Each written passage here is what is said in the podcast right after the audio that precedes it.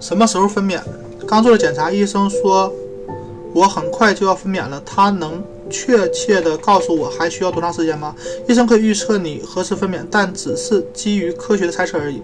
就像预产期一样，在第九个月，医生会通过腹部触诊和内视来观察孕妇是否快要分娩了。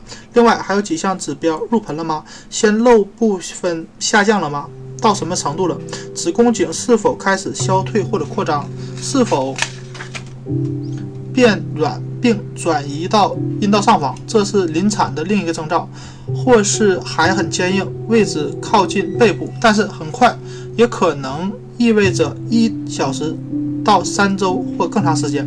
医生告诉有的孕妇，你今晚就要生了，结果几周后仍没有一点宫缩的迹象。而一些听到的医生说还要等几周的孕妇，接下来几个小时就会分娩了。其实入盆子宫颈消退或扩张是逐渐发生的，可能是几周或一个月，甚至更长时间，也可能是一夜之间的事。